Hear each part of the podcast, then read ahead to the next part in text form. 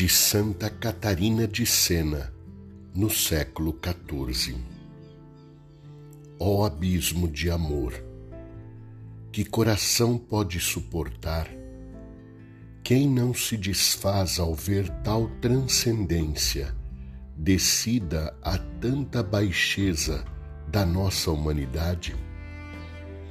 Somos a vossa imagem e vós a nossa pela união que realizastes no ser humano, escondendo a divindade com a miserável nuvem e massa corrompida de Adão.